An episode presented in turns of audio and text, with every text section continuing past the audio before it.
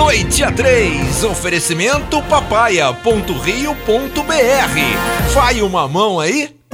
Bom dia, boa tarde, boa noite, queridos ouvintes da Rádio 97, ouvintes que estão acompanhando a gente também pelo Spotify, pelo YouTube. Estamos aqui começando o segundo programa do Noite a 3. Hoje, novamente, eu tô com o nosso, com o nosso amigo Carlos Campos. Boa noite, pessoal, tudo bem? Tô aqui mais uma vez, a gente vai falar de novo sobre o coronavírus, a gente vai passar mais alguns dados. Podem ficar ligados, o programa hoje promete. E também com o nosso amigo, nosso amigo Igor Piedras. Fala pessoal, beleza? É... Essa semana é semana especial do coronavírus. É um tema muito importante que a gente vai estar tá aí passando as maiores informações. Aqui com a gente também tá o nosso Robert, como diria o pessoal lá da, da outra rádio, o Ciro Paz. E aí, Ciro, tudo bem? Salve, rapaziada, tudo bem?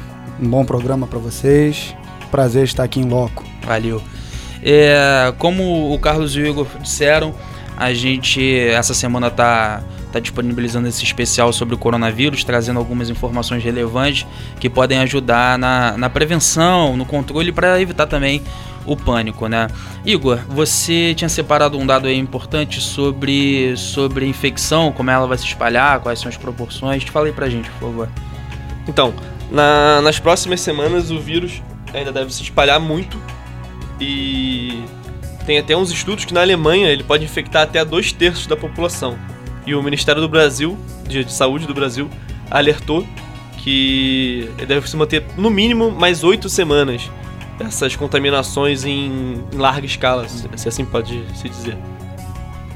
É importante também a gente falar um pouco sobre quem está em, em risco, um grupo de risco, né? Quem está sofrendo mais com isso, quem, quais são as pessoas que têm que ficar mais preocupadas, esse tipo de coisa.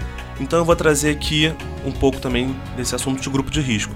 No caso, dentro desse grupo estão idosos, diabéticos, hipertensos, quem tem insuficiência renal crônica e quem tem alguma doença respiratória crônica. É um grupo que, obviamente, é mais seleto, mas que requer bastante cuidado. Então vamos ficar atento também se a gente tem alguém em casa, alguém próximo que tenha qualquer um desses, desses sintomas ou dessas características que fazem ele estar no grupo de risco. Essa é aquela questão que a gente vem conversando sobre responsabilidade social, né? Por mais que, que o público mais jovem não seja o principal afetado por, por essa doença, esse público ele tem contato com pessoas que são um grupo de risco, como você falou, diabéticos, idosos. Então é importante a gente ter esse cuidado para não transmitir para essas pessoas que têm uma dificuldade de, de curar essa doença, né? Elas sofrem mais com isso, elas estão mais é, é, dispostas né, a, uma, a uma coisa mais grave e é bom a gente sempre evitar. É, exatamente. Não, não precisa ir na casa dos seus avós, né? Você pode ficar uma semana, duas semanas agora sem, sem visitá-los. Não tem. O que você está fazendo é, é proteger eles não adianta falar, ah, não, tem que cuidar dessas pessoas. O, o que você melhor pode fazer é não visitá-los nesse momento. Até porque é importante lembrar que o vírus em si ainda não tem uma cura. O tratamento é para os sintomas. Você vai tratar a febre, a dor, a dor de cabeça, mas ele não tem cura.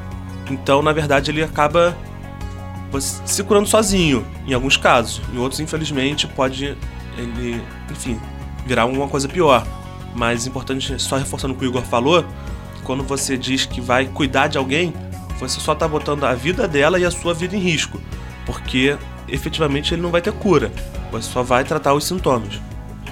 Por exemplo, frisando na, na taxa de mortalidade, na China, os infectados até 40 anos é de 0,2% a taxa de mortalidade entre 70 e 79 anos é de 8%. Olha como cresce. E acima de 80 anos sobe para 14,8%. Então, é melhor não visitar as pessoas acima de, de 80 anos para você não ser o vetor do vírus. É, realmente, a quarentena é uma coisa, é uma coisa que precisa ser levada a sério, né? E a gente não pode colocar nem a nossa nem a vida dos outros em risco. É, sobre o grupo de risco também, uma coisa que a gente esqueceu de falar que é importante é que as pessoas com imuno, imunodeficiência, né, imunocomprometidas, então pessoas que estão passando por algum tratamento de câncer, alguma coisa relacionada a isso que comprometa a, a imunidade, é importante que tenham também o dobro de atenção, evitem transportes públicos, evitem uma série de, de aglomerações, porque, porque é importante você, você se cuidar. E eu tava até olhando meu Instagram esses dias. Aliás, a propósito, quem quiser me seguir, arroba Carlos. Campos. Vai ser um prazer ter vocês lá. Eu tava olhando meu Instagram esses dias e tinham diversas perguntas sobre o grupo de risco. E uma pergunta que se repetiu várias vezes, que eu achei engraçado, isso ser uma dúvida, foi por que os idosos são um grupo de risco? Porque a gente fala muito que eles são um grupo de risco. Mas por quê? O, que, que acontece? Então eu trouxe aqui é, alguns dados e, enfim, algumas informações para explicar um pouquinho melhor por que o idoso é mais suscetível a isso. Bom, é, primeiro, é importante dizer que o sistema imunológico dos idosos costuma ser deficiente simplesmente por causa da idade avançada já. Já é um sistema que já não é tão forte quanto o nosso. Outro ponto interessante é que as vacinas tomadas na juventude já não são tão eficazes nos idosos. Portanto, eles têm menos anticorpos no organismo. Os pulmões e as mucosas já são mais frágeis e vulneráveis para todo tipo de doença viral. Também tem um outro fato interessante, é que o idoso costuma engasgar e aspirar mais.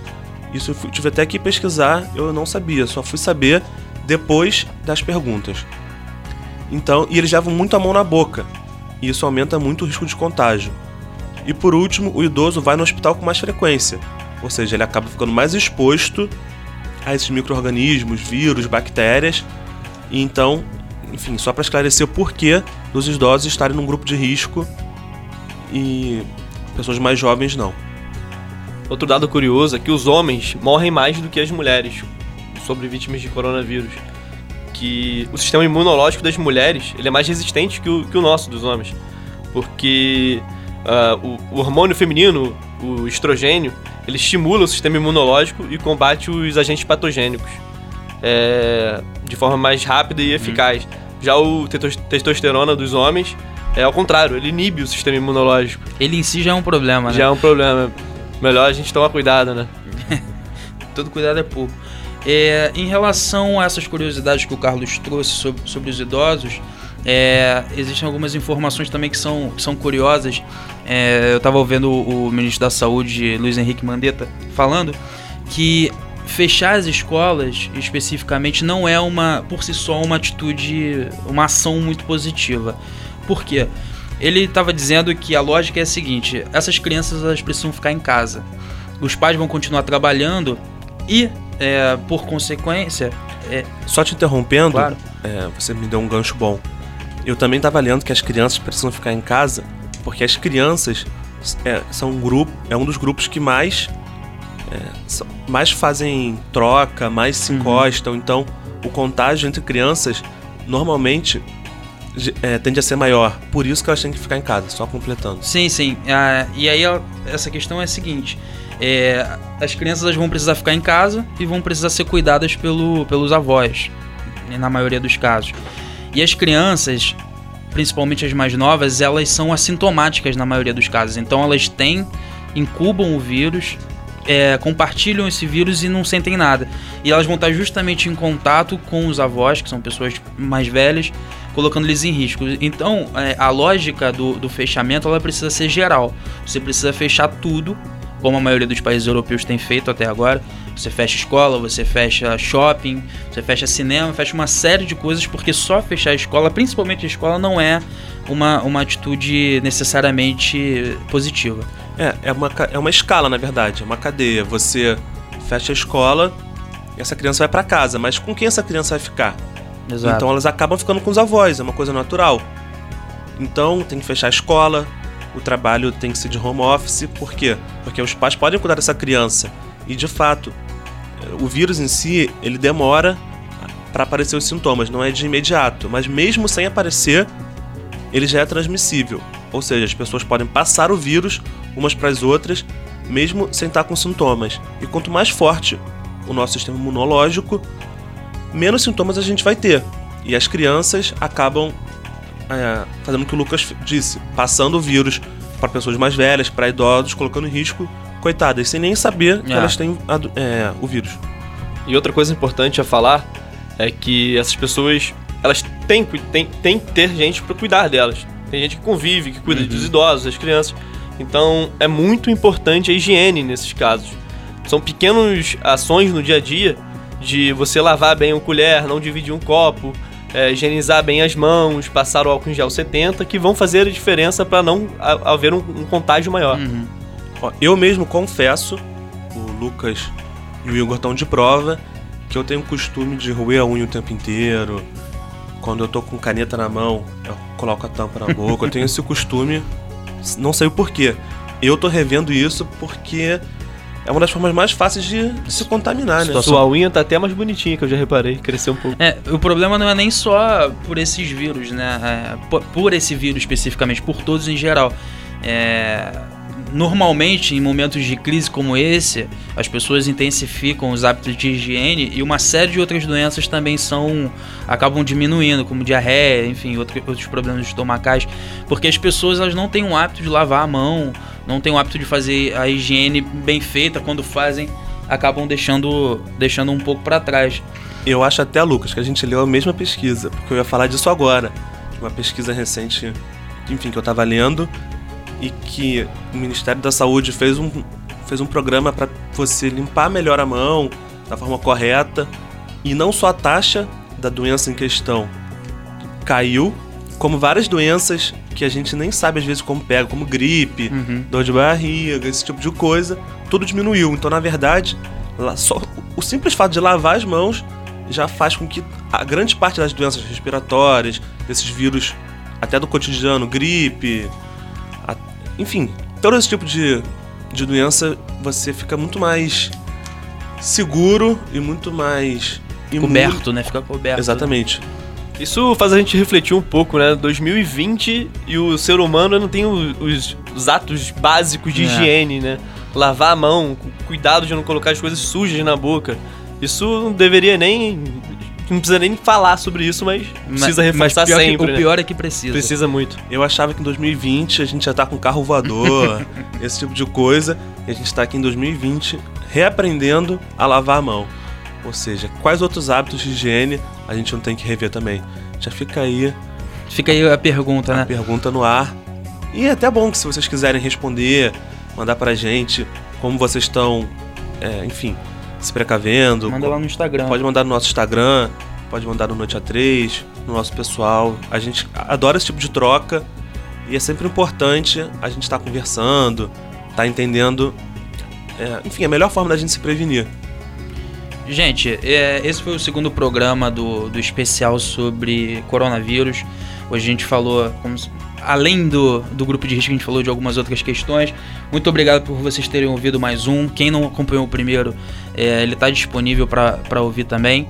É, eu quero agradecer ao Carlos e o Igor. Por favor, deixem suas considerações finais. Eu só queria agradecer novamente a todo mundo que nos escutou, agradecer ao Ciro, agradecer também ao Portuga, que pode estar ajudando a gente aí com toda a sonoplastia. Pedir pro pessoal me seguir, arroba Carlos P. Campos. Arroba Carlos P. Campos. Eu tô com a meta de bater 10 mil seguidores até o meio do ano. Conto com vocês. Abraço.